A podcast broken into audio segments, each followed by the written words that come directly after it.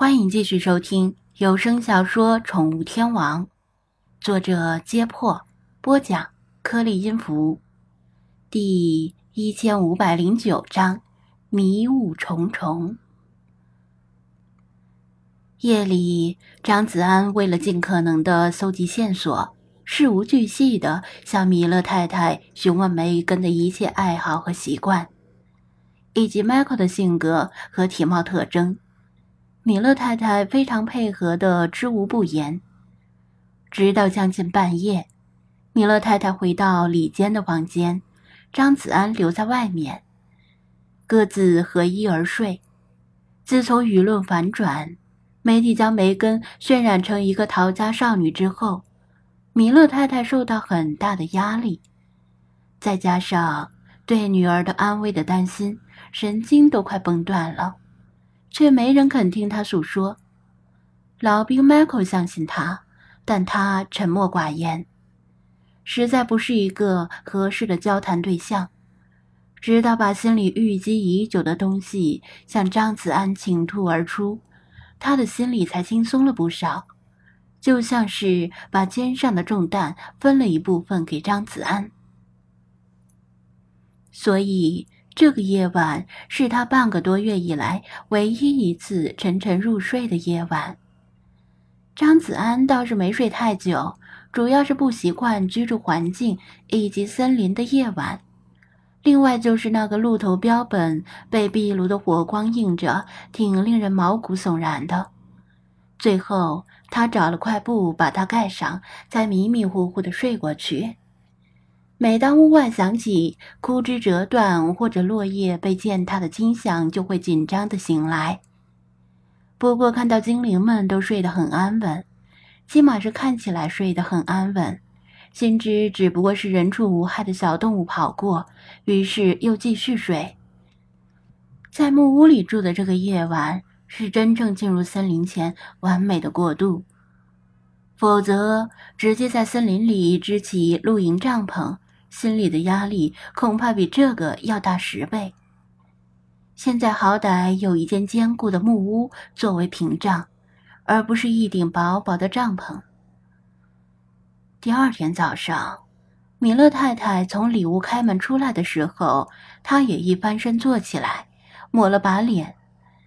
木屋没有自来水，所有水全是自己运来的，生活相当不方便。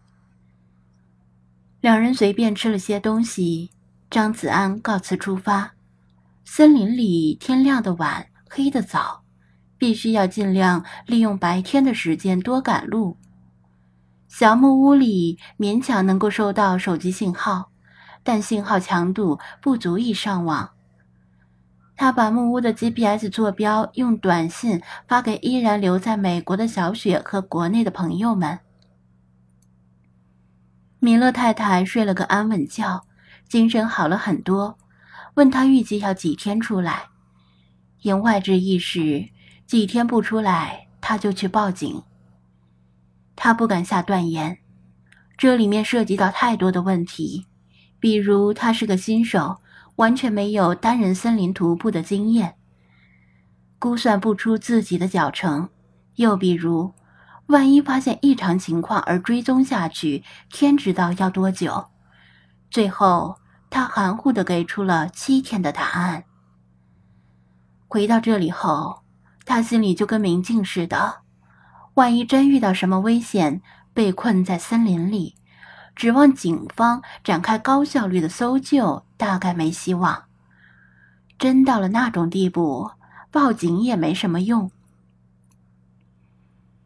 徒步包已经准备好了，又大又沉，里面装着帐篷、防潮垫、锅碗、生米、速食罐头、压缩干粮、巧克力等野用用品和食物，甚至还有猫的饮水盆。饮用水只带了少量，因为水太沉，红木森林里又不缺水，过滤消毒后就能够喝。黑马斯驮着一个搭链。里面装了精灵们的部分食物，帮他减轻负担。刚背起徒步包，他感觉像是背起了一座山，坠得他差点向后倾倒。米勒太太赶紧扶了一把。这么沉，没问题吗？他担心的问道。老兵 Michael 和张子安进森林的画风完全不同，前者扛了一杆枪就进去了，后者几乎就像是搬家。他说不好哪个更令他安心。没问题，刚才没有掌握好平衡。张子安扶着墙走了几步，渐渐掌握了诀窍，身体要向前倾一个角度，让上身和背包整体的重心落在双腿的正上方，这样才能够正常走路。他作为徒步新手，什么东西都想带着，生怕遗漏东西，遭遇食物短缺之类的问题。这就导致他的背包愈发沉重，他自己心里也没把握，背着这么沉的包能在森林里走多远。这倒不是他体力不行，而是适应能力的问题。就像一些习惯于背重物的工人，体力不比他强太多，但是身体肌肉和神经已经适应了，所以背上重物依然步履如飞。菲马斯，出发吧！他拄着一根登山杖，帮着维持平衡，招呼菲马斯在前面引路。菲马斯在木屋里睡了一夜，早已经把迈克的气味记得清清楚楚，低吠一声跑在前面，还不时停下等他。保重，照顾好自己。米勒太太望着他的背影。摇声说道：“把他们两个都带回来。放心吧，米勒太太，你也保重。”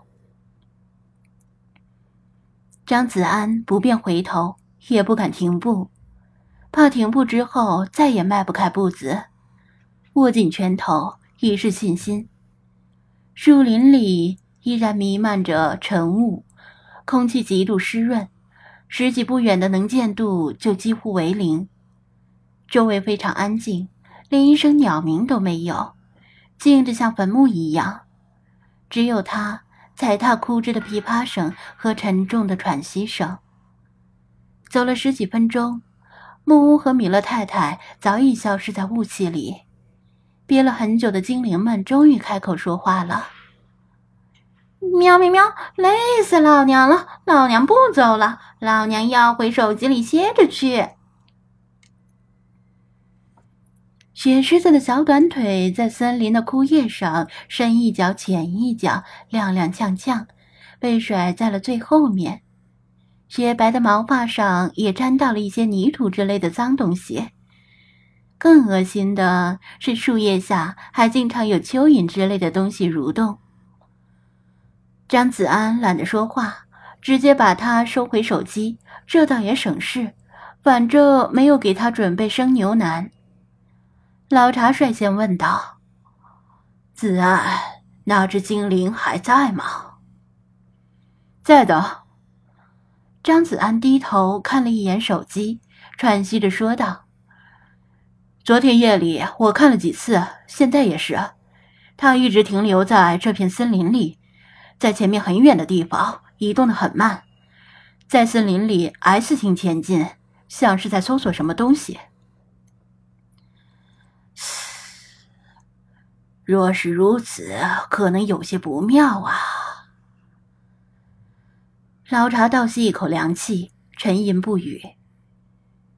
理查德没办法站在张子安的肩膀上，只能站在背包的顶部，倒是拥有了更宽广的视野。他小跳着说道：“呀啊，为什么这么说？”张子安替老查回答道。